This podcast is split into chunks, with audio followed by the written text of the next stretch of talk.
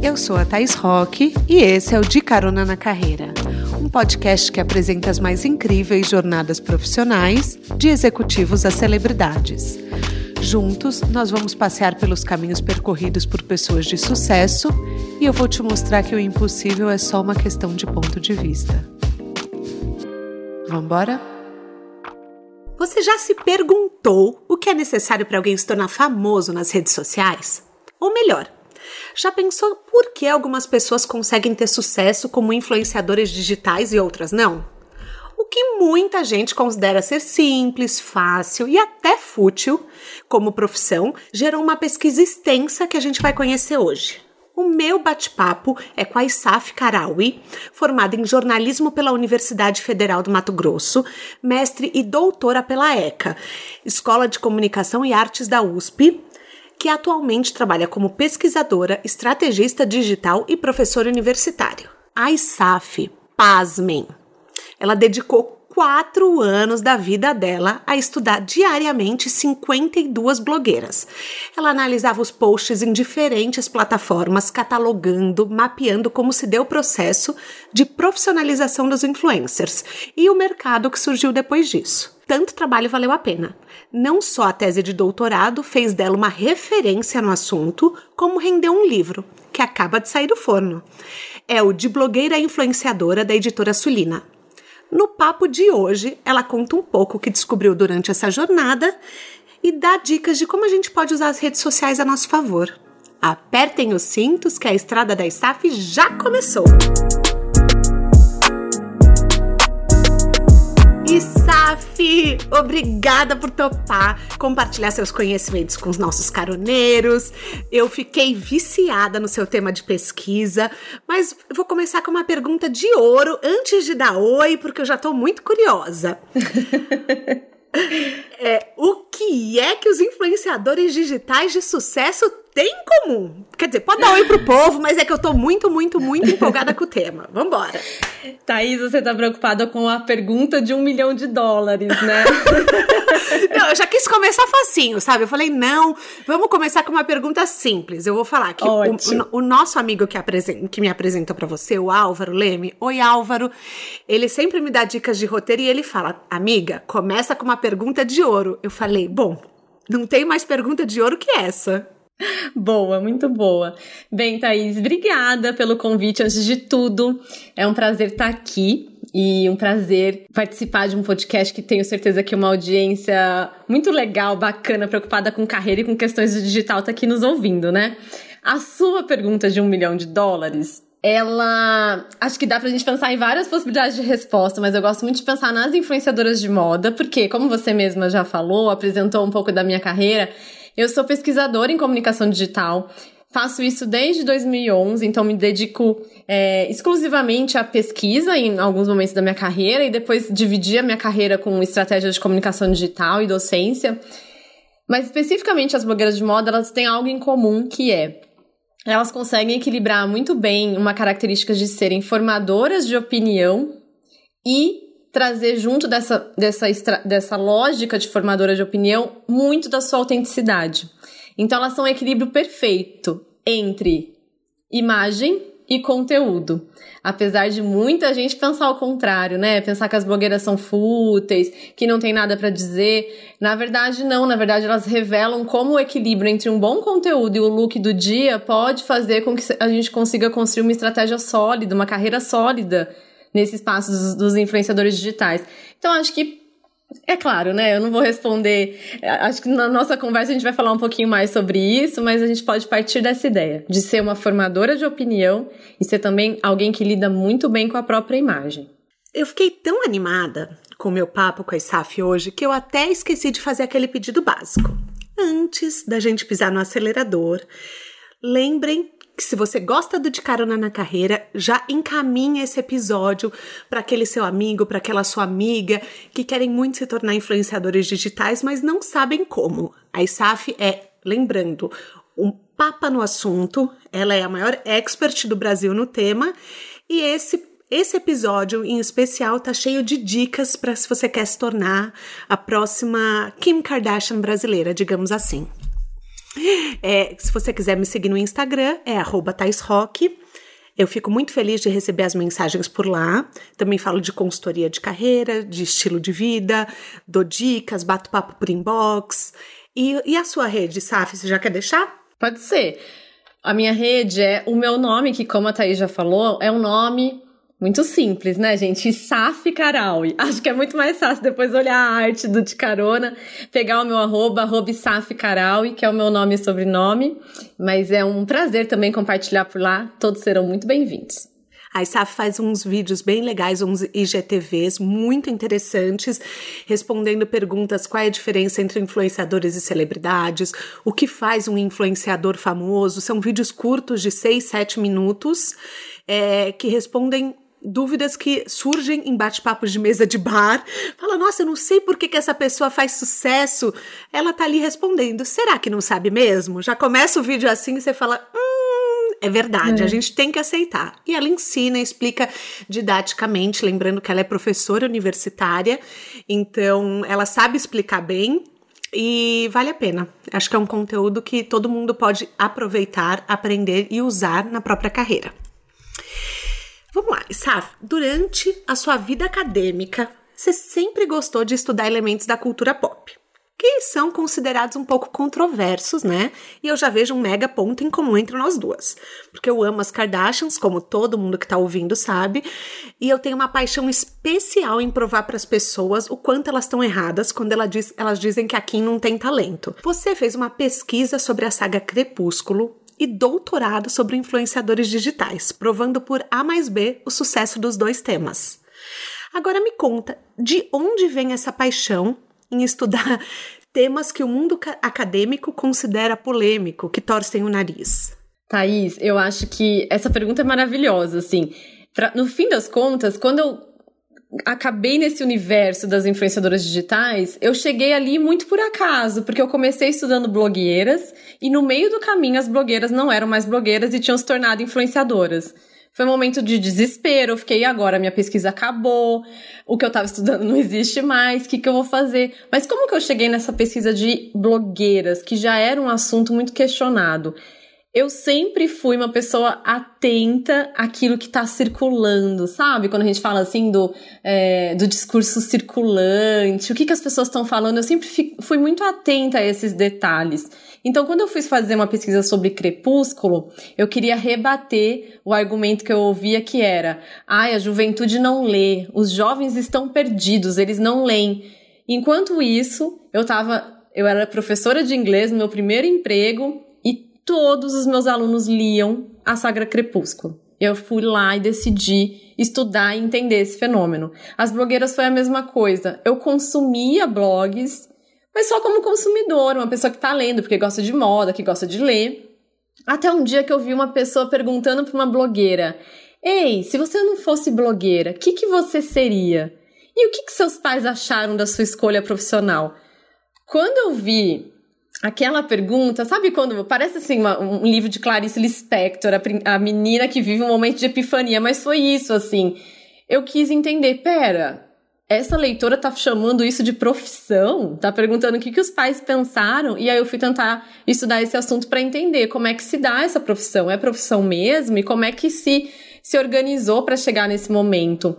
E eu sou muito panfletária de que a academia, o mundo acadêmico, não pode estar descolado da realidade. E na verdade a gente vive essa imagem, né? As pessoas olham para a academia e pensam que são pessoas numa torre de marfim filosofando sobre tudo sobre o nada.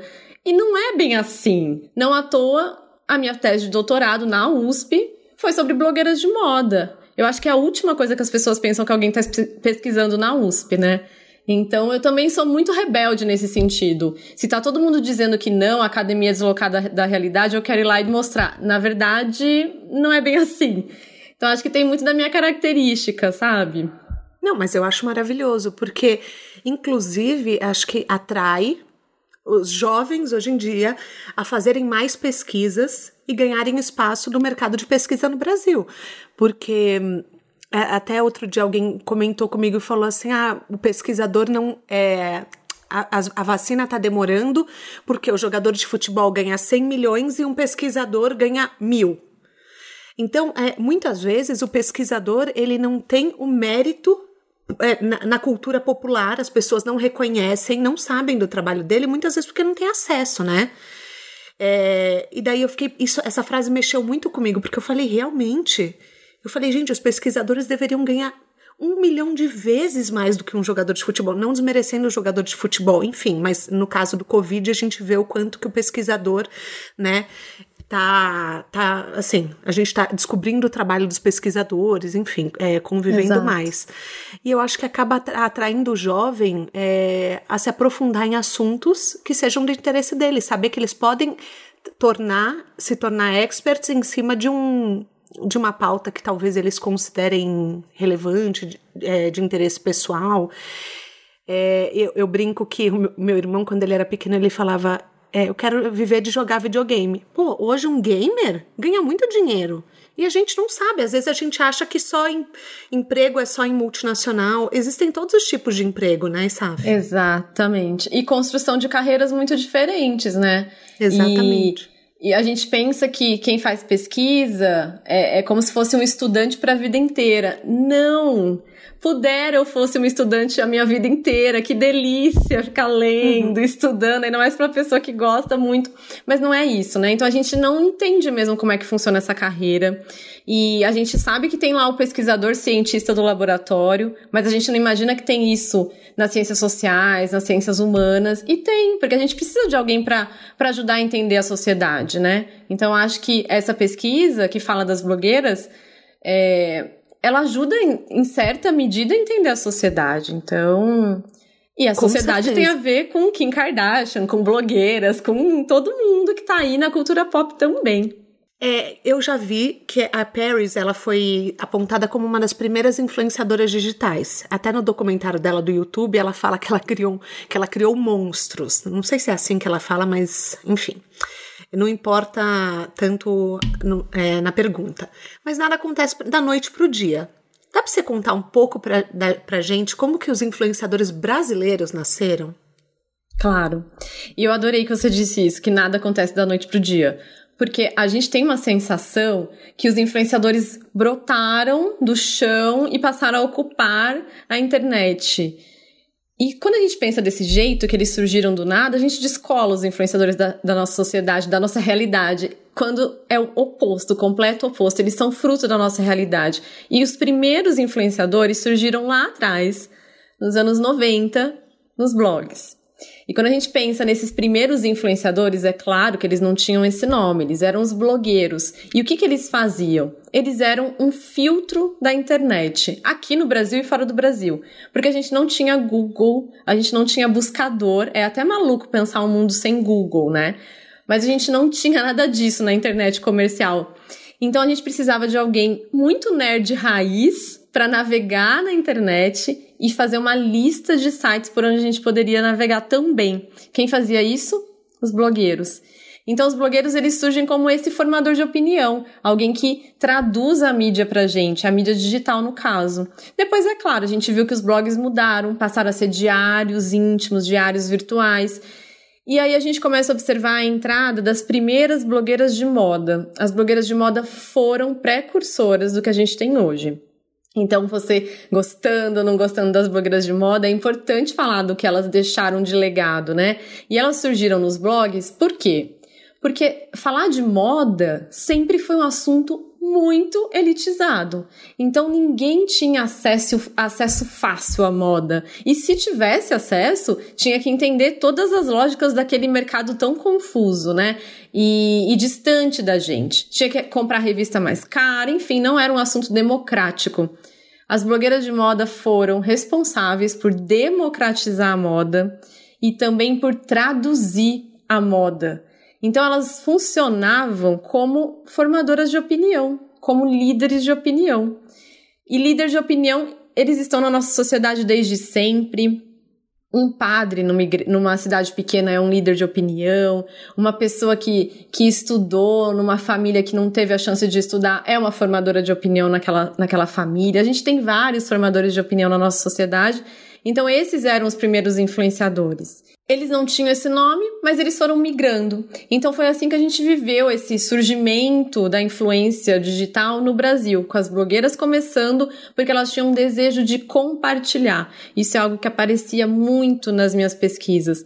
A gente olha para as blogueiras e pensa, geralmente a gente pensa que elas estão ali pelo desejo de ficar milionária, mas primeira, as primeiras blogueiras não surgiram por conta disso surgiram como uma resposta a essa moda que era tão fechada, tão elitizada, um desejo de falar sobre moda por outra linguagem e compartilhar também aquilo que se gostava de fazer, que se gostava de consumir. E aí as coisas foram migrando até a gente chegar nesse cenário que a gente tem hoje, que é um cenário em que a plataforma define mais a influência. Então a gente tinha as blogueiras que viraram vlogueiras por conta dos vlogs, que depois viraram youtubers, que viraram instagramers, até a gente chegar nesse cenário. Mas sempre foi uma evolução. E aqui no Brasil elas surgiram lá atrás, nos blogs, tentando traduzir um pouquinho da moda pra gente. No começo ninguém fazia por dinheiro, porque aquilo não dava dinheiro, né? A única motivação era vou blogar, vou ter um blog e vou escrever. Não tinha motivação externa isso, nem da como fama. dinheiro.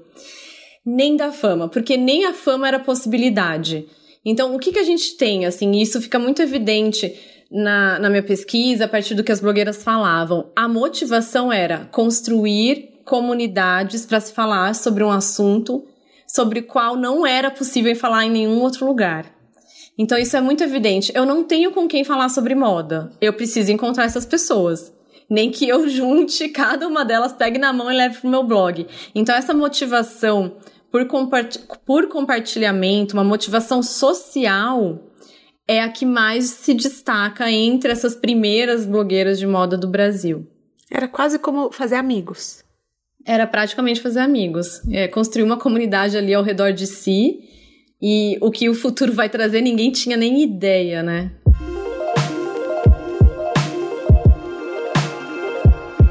Então, assim, de 2014 a 2018, você estudou 52 blogueiras atentamente. Digamos que, vamos falar, que você sabe mais delas do que as próprias melhores amigas delas, né?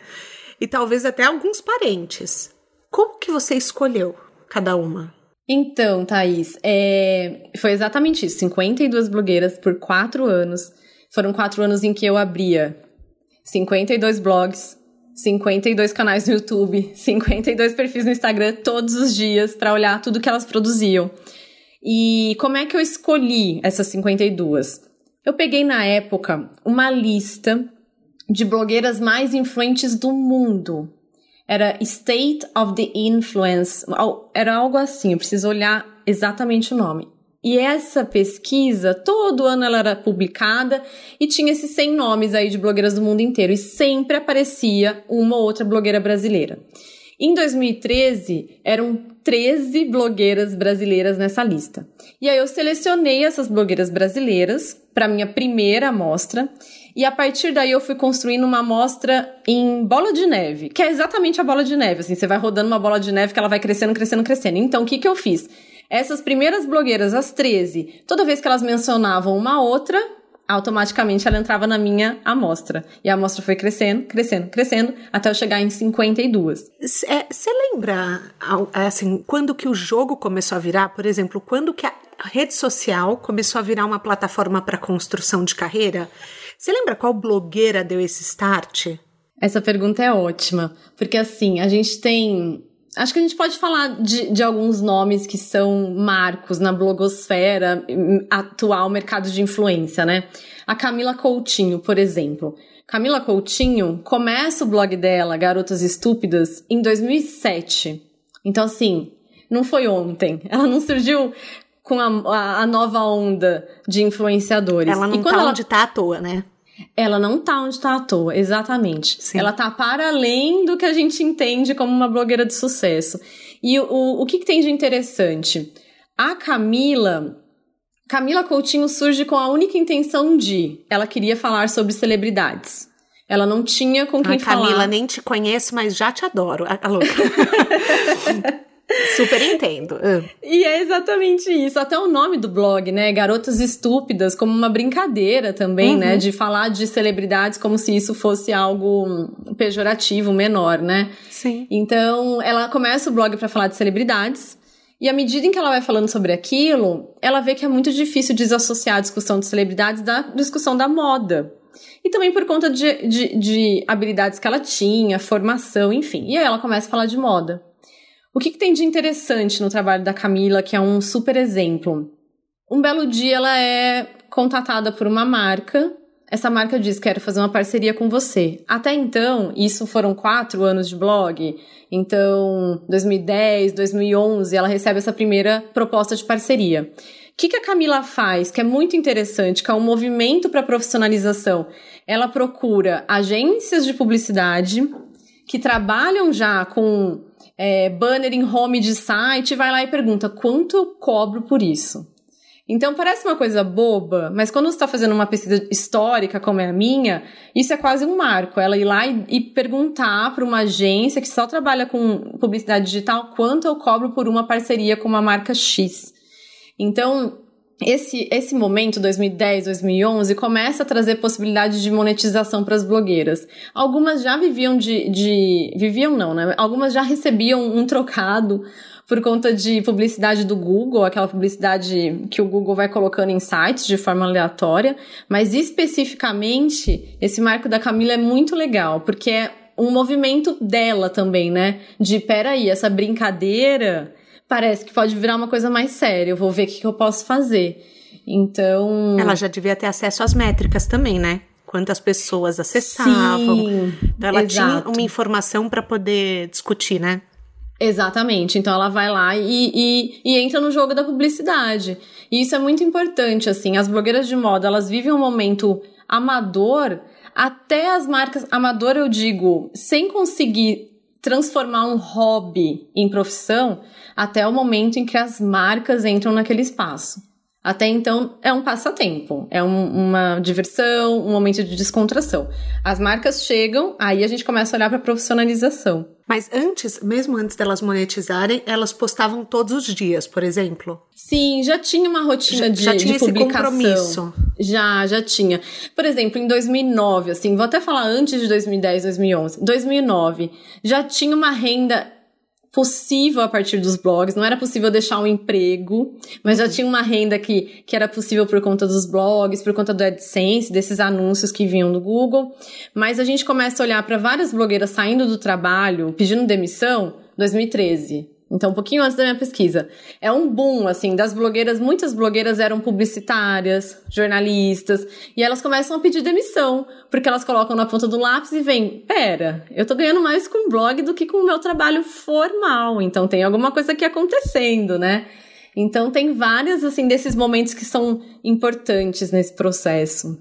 Então, para os caroneiros que estão nos ouvindo, é paciência eu digo para vocês paciência, porque assim, é, eu vejo que algumas pessoas me perguntam, até falei numa palestra outro dia, mas quanto tempo você demorou para é, abrir a consultoria e conseguir largar o seu outro emprego? Porque eu fazia consultoria é, como meu segundo turno. E eu falei, gente, acho que eu só comecei depois tipo, de dois anos, porque é uma coisa que assim, você não tem nome no mercado, você, você não tem expertise, você tá. Você vira estagiário de outra carreira, né? Então, quando você traz isso, Saf, eu fico pensando que tudo leva um tempo para ser plantado e para ser colhido, até para você criar uma identidade profissional. Então, é, para os caroneiros que abrem um Insta e, e falam: Nossa, minha marca ainda não está vendendo depois de seis meses, espera. Espera a construção, claro, vai fazendo isso em paralelo, vai, é, vai plantando diariamente, né? Que uma hora as coisas vêm. Você concorda? Concordo muito. E com as blogueiras foi exatamente isso que aconteceu, Thaís. Assim, elas tinham os blogs como um passatempo, como um hobby. Muitas delas é uma, uma algo que elas dividem assim, compartilham. Muitas estavam terminando a faculdade, então naquele momento assim, e agora o que, que vai acontecer? Tem relatos, inclusive, de algumas escrevendo TCC e enquanto escrevia o TCC, para aliviar a cabeça, escrevia um textinho sobre moda e colocava no blog. Então era sempre algo que elas levavam ali junto de uma outra atribuição formal, né? Então é, é não é essa vida é claro, né? Muitas são, é, elas são muito bem sucedidas, algumas, enfim, mas não é essa vida de princesa que de um, do dia pra noite acorda Cinderela. Não é bem assim. Tem muito mais em jogo. No, no seu livro, você é, mapeou o processo de profissionalização dos influencers, né?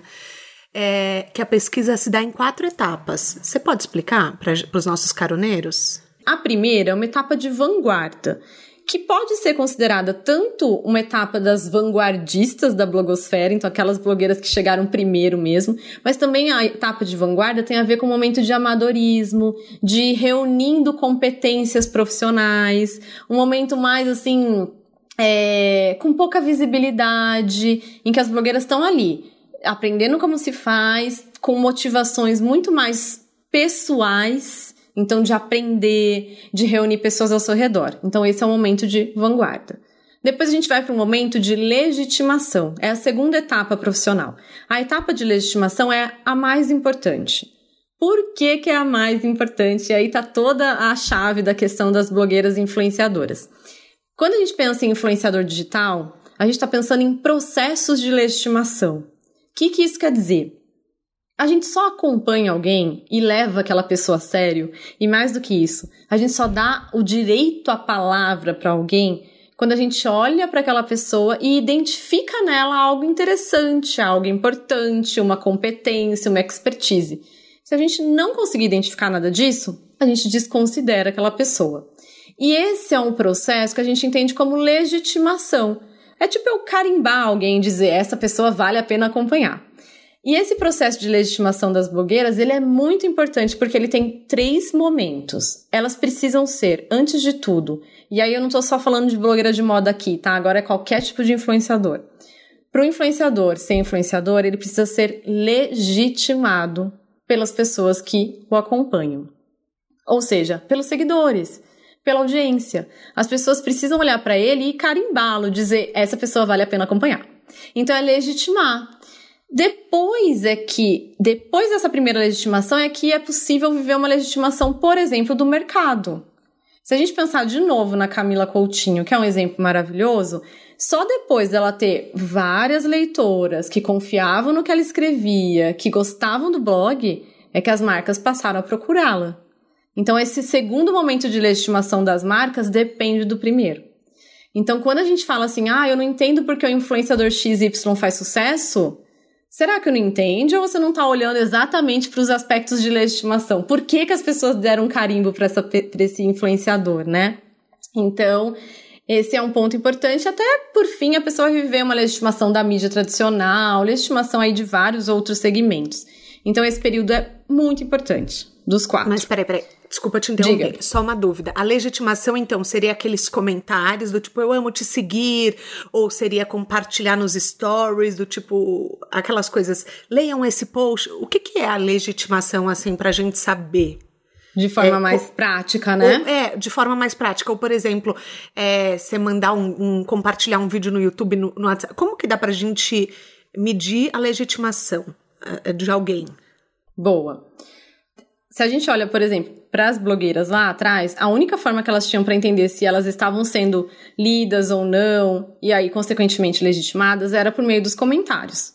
E os comentários nos blogs eram muito diferentes do que a gente tem hoje, né, Thaís? Você, como leitora de blogs lá atrás, eu também, como leitora de blogs, os blogs eram um lugar para conversação mesmo, né? Uhum. Então, leitura, trocar ideia, cada, cada era comentário quase um era um fórum. Exato, era quase um fórum, exatamente. E é muito bom você falar disso, porque as blogueiras fora do Brasil, blogueiras de moda, surgiram nos fóruns, fóruns, não surgiram nos blogs. Então, que legal. É bem diferente, assim. Mas aqui foi no blog, tudo bem. Então, a legitimação das, das blogueiras, ela se dava por entender como é que essa comunidade se construía ao redor da blogueira, tendo essa blogueira como símbolo. Praticamente isso. Hoje, entender, entender legitimação pode passar por muitas lógicas. Então, a gente tem muitos números que evidenciam isso. A gente vive essa era da metrificação da vida, né? Tudo vira métrica. Então, a gente pode considerar que um símbolo de legitimação pode ser número de seguidores, pode ser comentários, pode ser compartilhamento. Só que a gente tem uma dificuldade além, que é qual é o valor disso? Então, que tipo de comentário se faz numa foto de um influenciador? A gente só fala que aquela pessoa é linda ou a gente fala sobre o que ela produz de conteúdo? A gente legitima o conhecimento dela, o que ela tem para trocar. Então, tem várias formas de legitimar aquilo que vai resultar também no tipo de influenciador que surge dessa dinâmica, né? Por isso que esse processo de legitimação é tão importante. E as blogueiras, elas eram legitimadas pelo conteúdo, pelo que elas sabiam, pelo que elas compartilhavam. E daí, bom, então é legitimação. Calma vanguarda, legitimação. Vanguarda, legitimação. Daí vem o terceiro, que é institucionalização. E é isso que tá todo mundo pensando, provavelmente ouvindo. De repente, aquela blogueira que estava fazendo tudo por amor, como um hobby, um passatempo, é legitimada pelos públicos, é legitimada pela mídia, é legitimada pelas marcas e, opa, agora eu estou trabalhando num mercado que eu nem imaginava que existia. Eu preciso institucionalizar algumas práticas. Então, por exemplo, ah, eu sou blogueira, eu posso escrever da meia-noite às seis da manhã, no contraturno do meu trabalho. Pode até a etapa de institucionalização, que é quando você começa a ter parcerias comerciais, começa a ter jobs com data de entrega específica, você precisa criar rotinas produtivas, precisa pensar em equipe, em entregas, então é aquele momento de formalizar o negócio. Eu imagino, assim, Thaís, que nas suas consultorias de carreira deva ter muita gente que traz essa questão, né? Ah, eu quero fazer isso e você vai lá e dá ferramentas práticas para a pessoa. Vamos institucionalizar isso, né? Com certeza. Então, é esse terceira, essa terceira etapa da blogosfera. E porque imagina assim, Thaís, a gente vê hoje tudo muito natural. Ai, é influenciador, a gente já conhece, tá muito fácil de entender. Mas lá atrás não tinha ninguém de exemplo. Eram as blogueiras não, sozinhas não, é, no é difícil pra caramba. É, é, é, vai desde quanto você cobra até que maneira que eu escrevo. É, não existia eu anuncio se é publi ou não. Então, Exato. as pessoas de repente começam a fazer, e daí, hoje, já é obrigatório. A gente já sabe que rola denúncia se a pessoa não, não fala que é publi. Mas antes, não tinha, as regras do jogo não existiam, né? Exatamente. Eram as blogueiras desbravando, né? Nossa. E, e depois de passar por essa etapa de institucionalização, e olha, muita gente foi ficando para trás. Isso é importante marcar, né? Eu imagino, essa etapa deve ter sido um grande filtro. Sim. Inclusive de blogueiras que, que decidiram: não, o meu blog é um espaço amador, de hobby, de trocas genuínas, não quero tornar isso uma profissão. Tudo bem. E, e não, não avançaram nas etapas. É porque com a profissão vem uma obrigação, vem pesos, vem responsabilidades e e às vezes a pessoa não, não quer que aquilo, às vezes, é uma válvula de escape, né? Exato. Ou às vezes até um, tem uma outra função, né? Tem uma função de ser um portfólio para outro tipo de trabalho, hum, não necessariamente entendi. um trabalho com marcas publicitárias. Tem várias questões, né? Mas depois da institucionalização, a última etapa é a profissional, que é essa que a gente vive praticamente. Que daí é a blogueira como marca são blogueiras tentando é, atuar em outras frentes de mercado, expandindo seus negócios, compreendendo de fato a, a, o espaço da influência como um espaço de atuação profissional. Então, tudo que a gente tem hoje, todas as, as minu, mi, miudezas do mercado hoje estão nessa etapa profissional. Hoje ainda todo mundo passa por essas quatro etapas ou tem gente que já vai para a última? Essa pergunta é maravilhosa. Por quê? Todo mundo passa, mas de formas agora, nesse cenário que a gente tem hoje, tá? tá. Uhum. Agora a gente vê etapas encurtadas. Por quê? Tá, As blogueiras lá atrás, a única motivação era essa motivação que eu te falei, né? De compartilhar, uma motivação social. Qual que é a motivação atual? Monetária motivação extrínseca, exterior a cada um, né? A motivação uhum. da pessoa que começa o Instagram é eu quero bombar, eu quero fazer dinheiro com esse Instagram. Por isso que as pessoas então, têm menos paciência, né? Também. E também por conta disso, elas já chegam com mais ferramentas profissionais e encurtam as etapas. Porque, querendo ou não, todo mundo vai passar por vanguarda, que é anonimato. Todo mundo vai ter um seguidor em algum dia, dois seguidores. Depois todo mundo vai ter que ser legitimado. Afinal, se ninguém te der crédito nas redes sociais, se ninguém te levar a sério, você não vai conseguir avançar.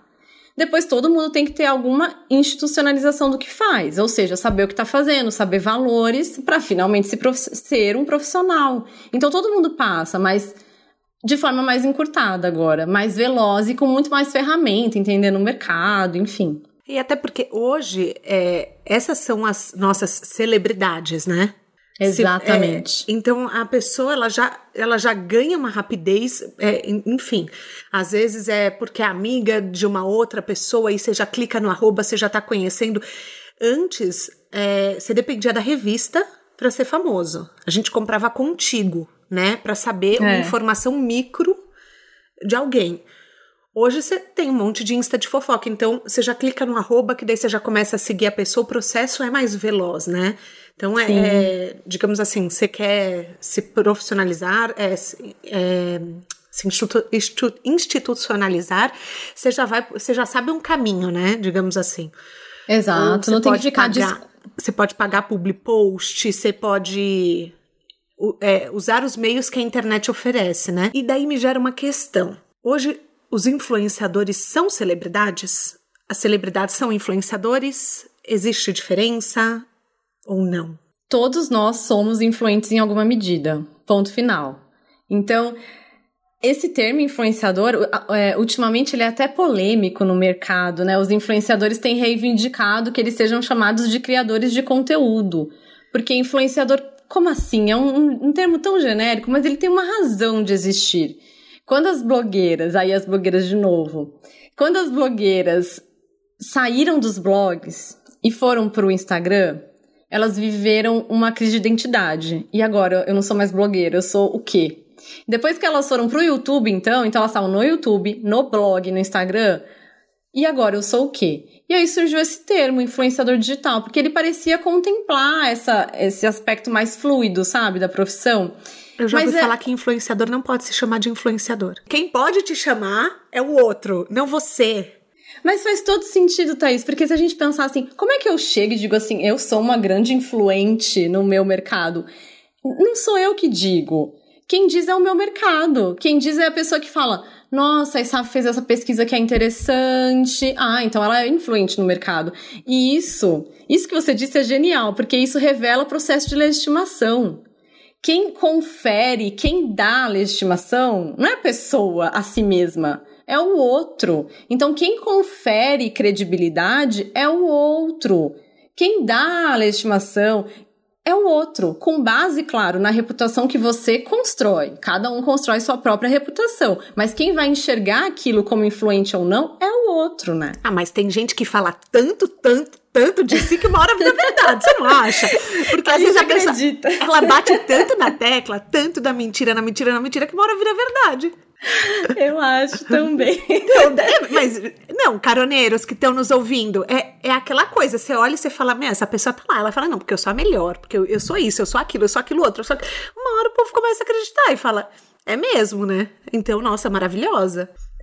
Dá uma sensação assim, se eu não concordar, eu sou o estranho, né? Se eu não concordar que a pessoa é maravilhosa. Não, eu adoro quando a pessoa fala assim, não, eu recebi 99 inboxes perguntando. Eu fico, eu sempre me pergunto, será que recebeu mesmo? Porque Sim. daí outro dia uma amiga minha falou: Nossa, eu nunca questionei se a pessoa recebeu ou não. Eu acredito. Eu falei, nossa, eu sempre me pergunto, será que ela recebeu mesmo? Porque você, e isso vai dando legitimação, né? É, se exato. Você, se você parar pra pensar um comentário desse, vai lá e puf, legitima a pessoa. Daí na outra Sim. mensagem você já vai mandar e falar: Nossa, se tá todo mundo perguntando, eu também vou perguntar. Exato. Thaís, assim. É muito legal pensar nisso, porque como que era é maravilhoso. Pensa nas blogueiras no blog, gente. Para quem tá ouvindo e nunca leu um blog, tá tudo bem. A gente tenta trazer para o mundo contemporâneo. Mas, por exemplo, as blogueiras faziam algo constantemente nos blogs que era. Toda vez que elas eram mencionadas no blog de uma colega, elas iam lá, pegavam aquele link e faziam um post só para falar para as pessoas acessarem aquele link. Que, que é isso? Olha, a minha colega de blogosfera tá falando de mim. Se ela tá falando de mim é porque eu tenho crédito, reputação, eu sou importante. Vão lá dar uma olhada. E o que as pessoas fazem quando elas dizem, quando elas dizem eu recebi 100 mensagens por inbox, elas estão dizendo isso, ó, estão falando de mim. Vocês devem me levar em consideração, porque tudo isso é legitimação, como você bem disse. E é muito legal porque quem a gente tá, a gente aprendeu a ler esse novo perfil profissional, a gente aprendeu as estratégias e tá trazendo para outras possibilidades, né? E replicando também para conseguir chegar nesse lugar que os influenciadores chegaram. Então, é muito natural, eu também sempre me questiono. E outra coisa que eu me questiono, não sei se quem tá ouvindo se questiona. Quando os influenciadores dizem Estou gravando esse vídeo porque vocês pediram muito. Será que Ah, eu também me questiono. Sim, nossa. Eu, eu fico pensando, às vezes eu falo, gente, não é possível que a Kim, porque a Kim, a Kim é minha referência, caroneiros. A Kim vale, vai e fala assim: ai, galera, esgotou o adesivo tal do meu site, a calcinha tal. Eu falo, mas eu nem vi entrar. Será que esgotou mesmo? Já estava esgotado? Será que ela botou 10 só para esgotar? Eu fico sempre me questionando. Será que ela tá gerando desejo em mim para eu querer comprar? Sim. Daí eu vou lá, sabe o que, que eu faço? Boba eu. Vou lá, boto o meu e-mail para ser avisada. Pronto. Já, tô, já, já, já, já peguei o gancho, entendeu? Ela já me pescou. Porque Exato. eu falo, não, se esgotou, deve ser muito bom, meu Deus do céu. Mas isso também revela uma, uma questão que é muito particular dos influenciadores. E quando você perguntou da celebridade, se celebridade é influenciador ou não é, claro que celebridade é influente.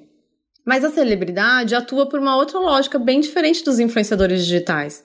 Por exemplo, quando o influenciador diz, ah, eu tô fazendo esse vídeo porque vocês pediram, ele deixa muito marcado aí que ele tá construindo junto da comunidade que as pessoas fazem parte daquela construção, daquela produção de conteúdo e a gente quer fazer parte das coisas, é natural. A gente tem esse desejo de fazer parte. Então, a história das blogueiras e dos influenciadores tem muito disso, de construir uma comunidade, de fazer com que, as pessoas se sintam parte daquilo tudo. E as celebridades não necessariamente. As celebridades não não precisam de mim, não precisam da Thaís, não precisam de ninguém para construir uma carreira, porque a carreira se constrói num outro lugar, né? Numa mídia diferente, na mídia tradicional, que a gente não entra naquela mídia, a gente não tem tanto poder de decisão naquela mídia. No mercado de influência, sim. A gente decide cada um dos influenciadores que tem ou não tem sucesso. Então é bem diferente, né?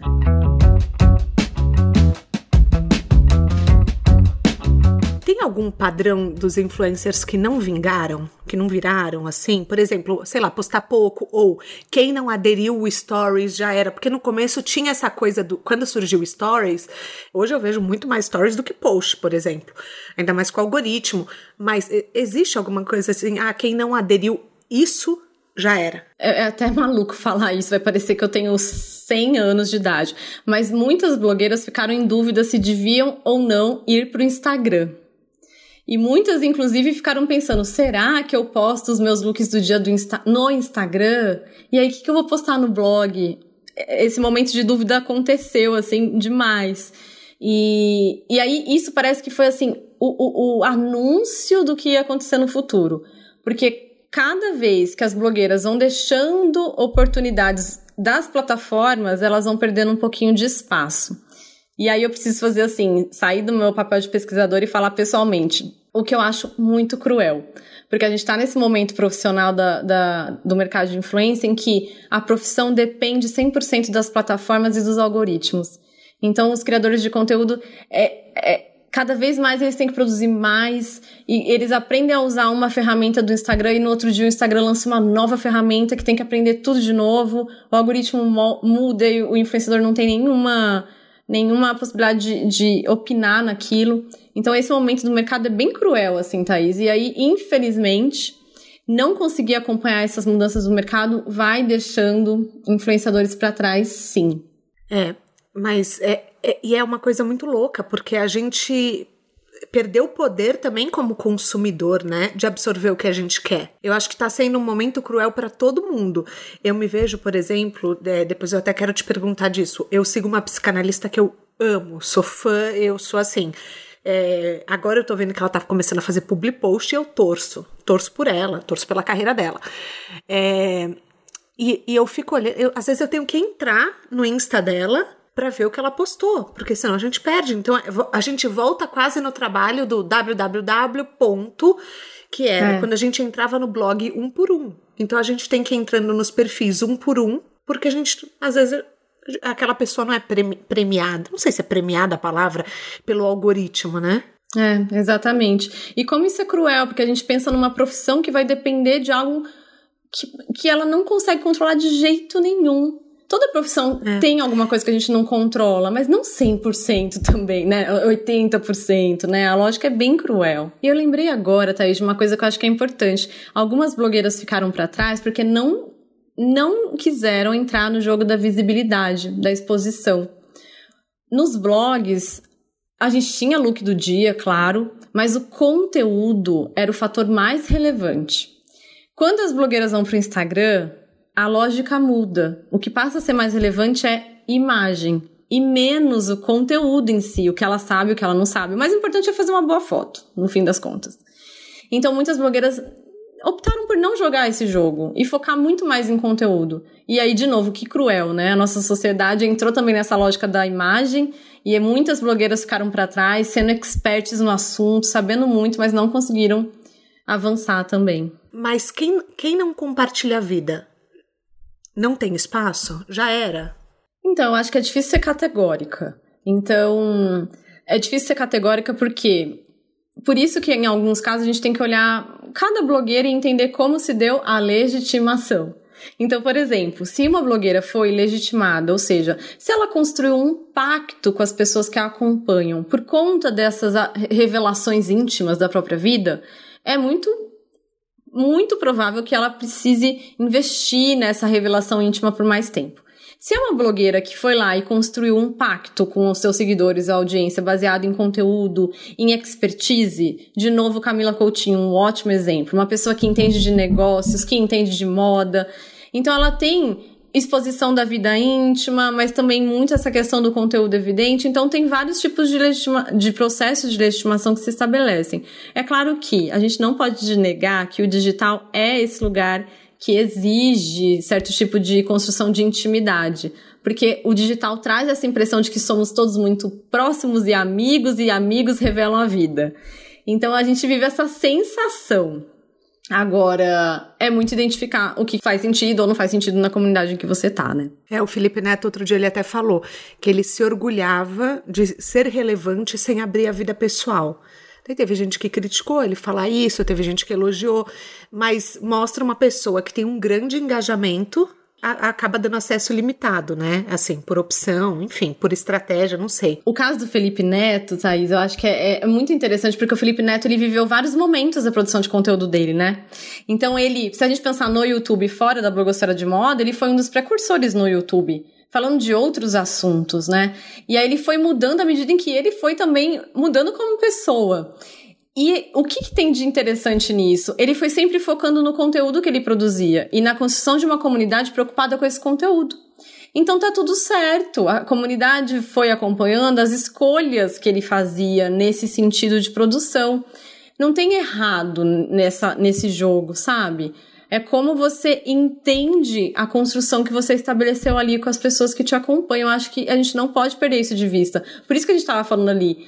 Não, a pessoa não pode se autodeclarar influenciador, não pode mesmo, ela tem que olhar para a comunidade, o que ela conseguiu construir ali, porque a, a, relação é sempre social, é sempre com o outro, né? Às vezes eu tenho a impressão que mais dura o influenciador que se atenta à comunidade do, do que o influenciador é, que busca likes. Eu tenho essa, eu não sei se, eu, é, se você tem essa mesma percepção, mas que busca ainda a conexão para quem está escrevendo, sabe? Sim, eu, eu também penso nisso e eu acho que o influenciador que busca like é aquele influenciador que está ali pela, pelos 15 minutos de fama, visibilidade pela visibilidade. E aí qual é a grande questão? Ele vai ficar muito mais suscetível às mudanças do, de consumo. Então pode ser que no momento a gente viva, a pandemia mostrou isso, né? A gente mudou muito o interesse de consumo na pandemia. E aí o influenciador que tá só buscando likes e visibilidade, como, ele, como é que ele se adapta a isso? Então acho que tem, tem que ter muito para além da imagem de si, da intimidade, tem que ter. Não dá para pensar em construir uma carreira com base só em elementos da própria vida. É, na pandemia também surgiu, surgiram é, uma onda de profissionais novos é, fazendo sucesso. Biólogos, é, que nem eu falei, da psicanalista, advogada. É, você acha que a internet está mudando? É, eu fico um pouco em dúvida é, se essas pessoas são influenciadores digitais, se não. Qual é a sua opinião? Eu sou muito categórica no, nesse sentido, assim. Eu acho que, vamos lá, o influenciador digital, ele, ele tem uma característica muito específica de surgir no digital. Então, por exemplo, a Maísa. Amo a Maísa. É amo é uma, a Maísa! Né? é uma gênia. Não, e assim, eu, eu me sinto até meio estranho, porque eu falo, gente, ela é muito mais nova que eu e eu sou fanzoca dela. Sim, eu também. Acho que ela tem. Ela sabe escolher os caminhos da profissão. Isso é, é, e ela faz isso sendo uma jovem, né? Uma recém-saída da adolescência. E muita gente fala que a Maísa é uma influenciadora digital. Considero a Maísa muito influente. Mas a Maísa não surgiu no digital. Quem chancelou a Maísa, quem escolheu ou não colocar a Maísa num espaço de visibilidade não foi a ISAF, não foi a Thaís. A gente só pôde fazer isso depois, dando audiência para ela, né? Então, influenciador tem essa característica de surgir no digital. E, de novo, não estou desconsiderando que são pessoas influentes. Esses profissionais, eles usam muito bem as redes sociais e, mais do que isso, eles se apropriam das práticas dos influenciadores. Porque no fim das contas, os influenciadores eles são um símbolo de sucesso do nosso tempo, né? Eles conseguiram usar as redes sociais em que tá todo mundo ali para produzir para construir uma carreira, fazer dinheiro com aquilo. Eles juntaram várias questões do nosso tempo, que é a exposição, que é a possibilidade de produzir, e usaram a seu favor. Então, eles são um símbolo do nosso tempo. Então, a gente vai ver, sim, uma psicanalista, uma nutricionista usando as lógicas dos influenciadores para produzir nas redes. E eles são, sim, sujeitos influentes, mas eu acho que a gente não pode perder de vista que eles são profissionais específicos, né? Porque se todo mundo é influenciador, e aí? Ninguém é influenciador. Exatamente, essa é a questão. Não é assim, ai, você pode, você não pode. Não é isso, mas é, tá. É a mesma coisa quando falam que o jornalista é influenciador digital. O jornalista é influente, mas influenciador digital? Se todo mundo é influenciador digital, então a gente não precisa de jornalista. E se a gente não tem jornalista, Sabe? Então acho que a gente tem que entender que pode ser que essa psicanalista use muito bem as redes sociais e até use a, algumas é, práticas dos influenciadores para divulgar o trabalho dela, para expandir as redes de conexão, para se construir como uma autoridade no mercado específico dela, até para conseguir visibilidade na mídia. Enfim, tem várias questões aí.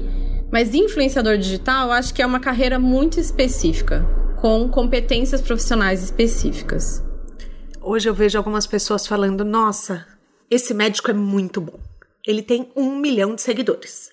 Aí você fica pensando: mas, gente, peraí, ele é celebridade ou ele é médico? Ele vai operar a pessoa melhor porque ele tem um milhão de seguidores? Ou você já, é, você já ouviu isso? É, que a pessoa é uma boa comunicadora, mas não necessariamente ela é uma boa médica. Não estou falando de ninguém específico. Mas é, é uma métrica que hoje define, é, enfim, a capacidade profissional, o dom da pessoa. É, o que, que você acha disso, Saf? Eu acho um problema. Ah, eu também. eu acho um problema. Porque assim, há mercado para além das redes sociais. Você, Thaís, que vem de, de uma carreira passando por várias empresas diferentes. Se a gente vai falar especificamente no seu campo de atuação, as pessoas te conhecem, as pessoas te recomendam, indicam o seu trabalho. Isso não quer dizer que você tem um milhão de seguidores. Porque para além do digital, há muitos campos acontecendo. Por isso que eu acho que a gente tem que conseguir distinguir uma coisa da outra. Porque a gente, a gente parece que a gente precisa ser lembrado que, ó, aquela pessoa é médica, então ela atua num campo que tem algumas competências profissionais que são mais importantes do que a competência profissional de falar da própria vida, de fazer um bom post. Então, quais são as competências e habilidades profissionais que eu espero de um médico e de um psicólogo e de uma nutricionista? Essa pessoa me entrega isso? Como é que eu vou saber que ela me entrega isso? Conhecendo a atuação profissional dela. O que ela me entrega nas redes é um outro tipo de competência profissional. E não menos legítima, tá? Não menos importante. Mas é outro tipo de competência. Então, uma competência profissional de falar bem nos stories, ter carisma, conseguir fazer um post interessante, são coisas diferentes, atribuições diferentes. Então, a gente tem que ficar muito atento para essas questões, mas eu também entendo o posicionamento desses profissionais porque eles estão simplesmente respondendo às demandas do nosso tempo. É o nosso tempo que vai trazendo para a gente essas questões todas, né? De é preciso, preciso se tornar visível, você tem que construir visibilidade, então não tem nada de errado, mas a gente tem que prestar atenção.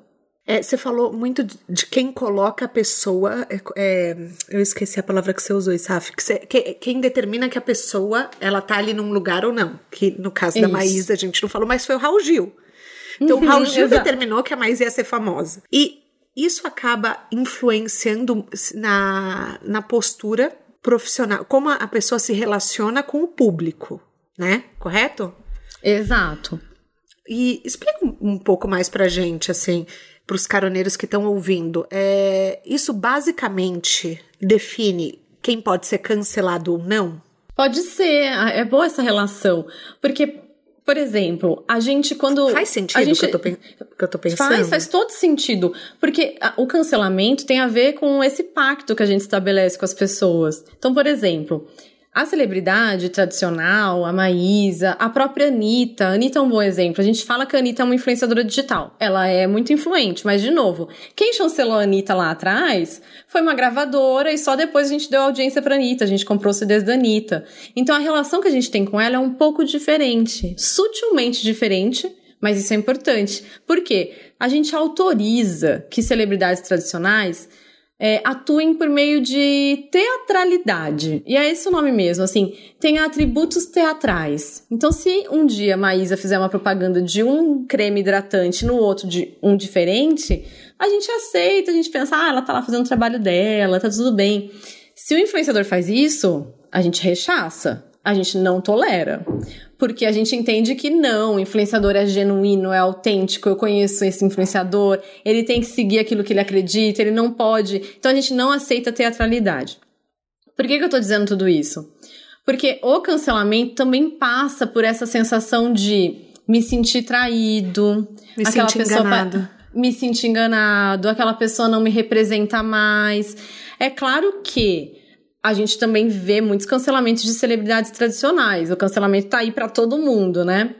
Mas a sensação que fica nos seguidores de influenciadores é bem diferente. E essas minúcias são importantes, são importantes até para o mercado, para o mercado publicitário. É esse sentimento que a audiência tem em relação a uma celebridade ou influenciador vai resultar no sucesso ou no fracasso de ações publicitárias com cada um deles, né? Então são detalhes cruciais.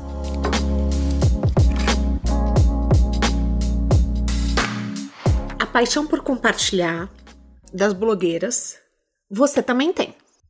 É, em certa medida. Não, mas vamos pensar, é, elas começaram compartilhando um tema que elas amavam, que era moda. Você compartilha um tema que você ama, hoje em dia, que é a sua pesquisa. Você se vê um pouco nessa jornada, assim, o caminho de influenciadora você acha que é uma consequência natural para o seu trabalho? Influenciadora digital, desculpa.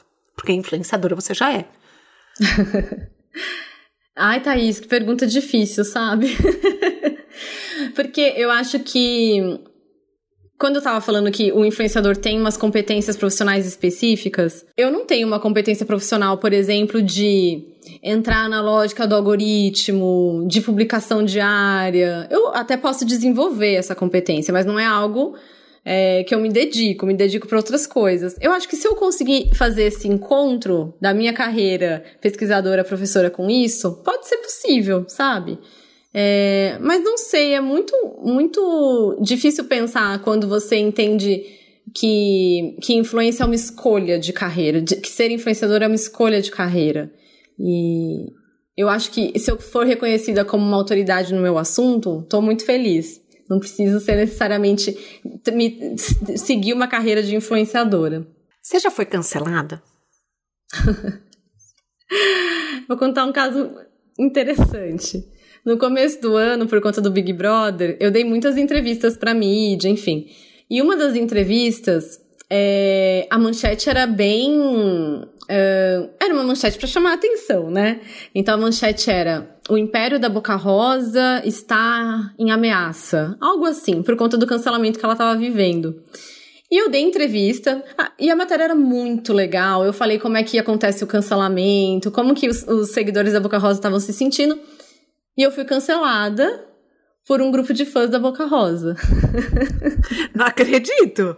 Juro. Eu só fui descobrir porque uma aluna minha tá fazendo um TCC sobre a Boca Rosa e sobre a Bianca Andrade, né, gente? Sobre a Bianca ela tá fazendo um, um, TCC sobre a estadia da Bianca no Big Brother.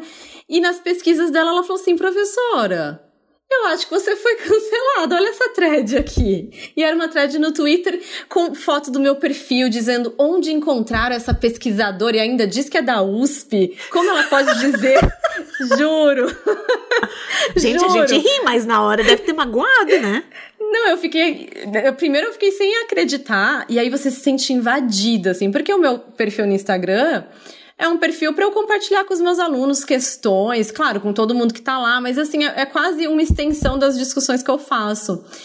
E aí, quando eu vi o print do meu perfil, uma thread no Twitter, eu me senti invadida, como se alguém tivesse entrado ali, me sondado. E, e descoberto coisas sobre mim, mas foi muito curioso, assim, e, e fui cancelada por conta disso.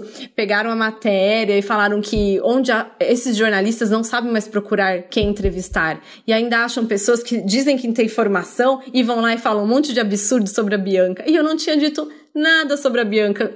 Ao contrário, admiro a Bianca. Acho que ela também é um case super de sucesso. Ela é mesmo. E, e fui cancelada. Vivi esse momento de cancelamento entre os fãs da Boca Rosa. Uma, é, é, mas uma coisa que eu falo, inclusive a Bianca Andrade, ela é um case nisso e a Kim Kardashian também, é de saber passar por cima dos cancelamentos e aparecer no dia seguinte como se nada tivesse acontecido.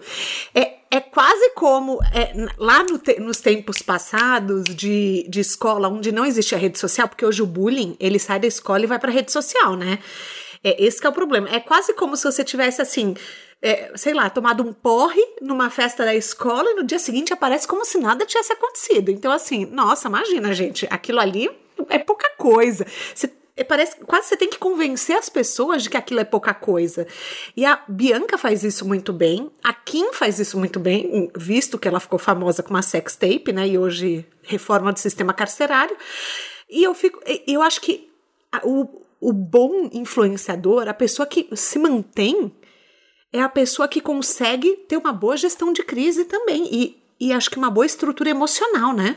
E esse, essa questão de sair de cancelamentos, só sai de cancelamento quem tem uma audiência que tá ali muito conectada. E então, ou seja, né, esse processo de legitimação, de construir pacto, de construir comunidade, foi um processo muito bem feito, muito sólido. E só sai de cancelamento quem não tá jogando jo o joguinho do like, que é o que a gente tava conversando. Que é um joguinho mesmo, é um Olha. jogo que não leva adiante. Uhum. Porque pensa, uma pessoa que é cancelada e a única coisa que ela tem para oferecer é hoje tá na moda vídeo assim, fiz esse vídeo. Hoje tá na moda vídeo assado, fiz esse vídeo. Essa pessoa que não oferece nada para além do que a rede demanda, como que ela se sustenta no cancelamento? Como que ela volta e diz: "Ah, não, gente, eu tenho mais para oferecer"? Então, é complicado, mas acho que dá uma boa conversa também. E para quem está ouvindo a gente que quer se tornar influenciador digital, por onde começar? Nesse momento do mercado, acho que não dá para fugir da, dos aspectos de profissionalização. Então, é encarar que se trata de uma profissão, não é um investimento de tempo que você vai fazer ali em meia horinha, não é isso. Então, acho que esse é o principal, é pensar desse jeito, sabe? Então, e reconhecer que ali tem muito investimento de tempo. Outra coisa para levar em consideração. Das 8 às 18, né? Igual qualquer trabalho. Exata, exatamente. Mas tá, quero começar agora a ser influenciador. Então, leve em consideração que exige de fato muito trabalho. E outra coisa, tente identificar no que você é influente. Todo mundo é influente em alguma medida e você no que é. Então, como que eu descubro no que eu sou influente? É só pensar. Quando as pessoas têm dúvida em alguma coisa, elas perguntam para você? Ai, toda vez que alguém quer fazer uma viagem, perguntam para mim, para onde ir. Será que você é um formador de opinião quando se trata de viagem? Ai, toda vez que alguém quer comprar um livro novo, perguntam para mim. Será que você é um formador de opinião quando se trata de desse assunto da literatura? Então é identificar o que que você tem que te coloca nesse lugar de distinção mesmo, de prestígio, de diferenciação e trabalhar nessas habilidades específicas. Entende o que você faz com naturalidade e sem esforço já para as pessoas ao seu redor. Exato, porque é tá. quase transportar a sua influência. Acho que essa é a ideia, transportar a influência para o ambiente digital. Quando as pessoas falam assim, eu quero construir autoridade no digital, o que, que é essa autoridade? Transportar uma autoridade que você tem em outros espaços e deixar essa autoridade evidente. E tem que ter consistência, tem que postar todo dia, é um trabalho, correto? Correto. E mais do que é um trabalho, a gente tem a lógica do algoritmo por trás de tudo que infelizmente, como a gente estava falando, é uma lógica muito cruel, que exige esse volume de conteúdo. Então tem que também se sujeitar em certa medida a isso. Você dá curso sobre o assunto, Isaf? Para quem está ouvindo, a gente que quer te contratar, pode te contratar para uma consultoria. Isso, bom, se você não der curso ainda ou fizer consultoria, fica a dica, porque eu acho que assim é necessário, né? Eu dou cursos e consultorias, consultorias para marcas, então para agências de publicidade que querem trabalhar com influenciadores digitais. Faço formações, treinamentos para agência, para os profissionais ali e também trabalho com influenciadores digitais, especificamente em estratégias de conteúdo. Então, sim, dou cursos, além dos meus alunos que são eternamente os meus meus pupilos e, e me ajudam muito com exemplos e discussões da, que estão muito em evidência, dou formações diversas aí, consultorias específicas.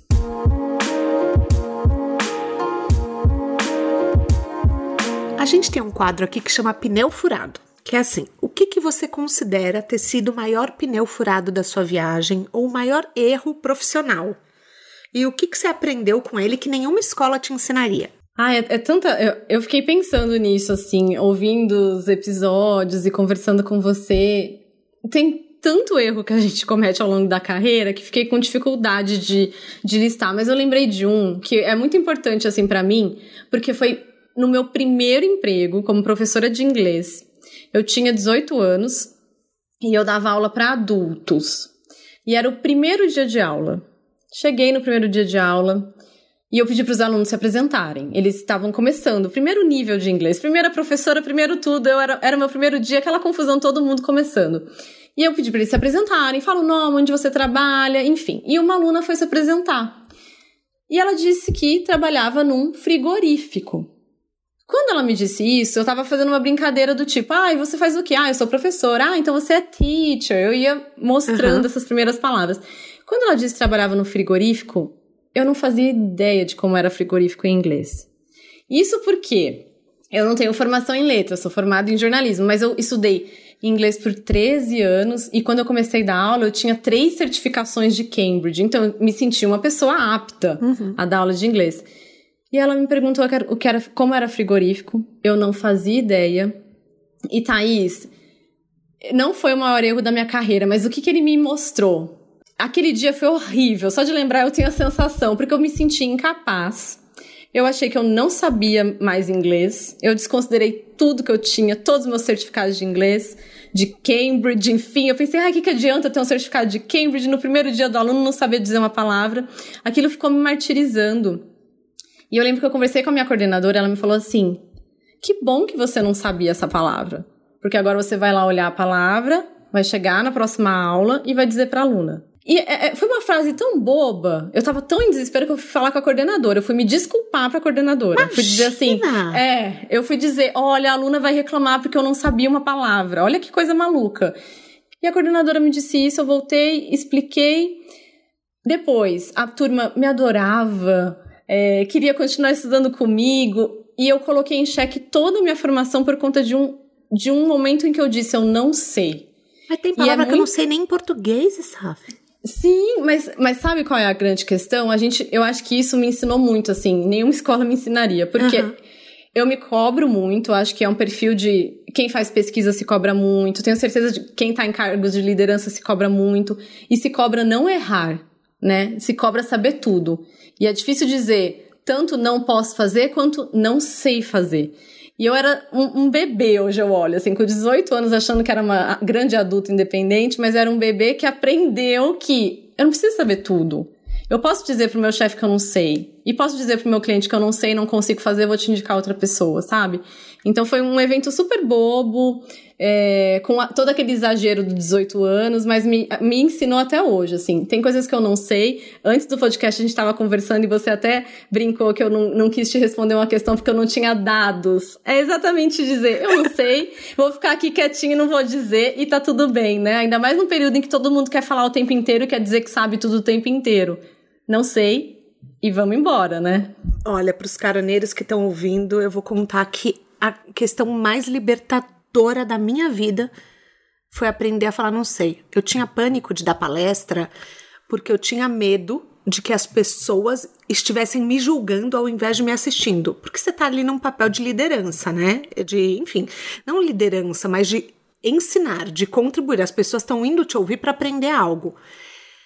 E a partir do momento. Eu tinha assim, gente, eu tinha que tomar calmante, né, para fazer conference call. Então, imagina uma palestra.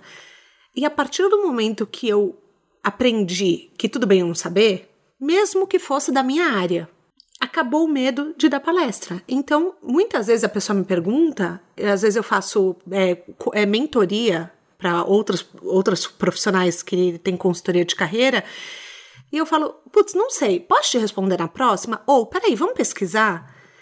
E isso, nossa, é um, tirou um peso do meu ombro tão grande, porque não dá pra gente saber tudo. Não, não, assim, é humanamente impossível, né? E não só isso, aquela única coisa que a gente não sabe não define a nossa competência.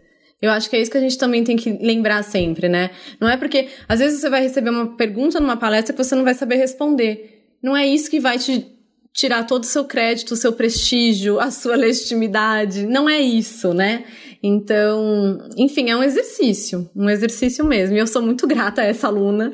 Hoje eu nunca mais esqueci, como se diz, frigorífico e, e outras coisas também a gente vai levando, entendendo que não é preciso dominar tudo também.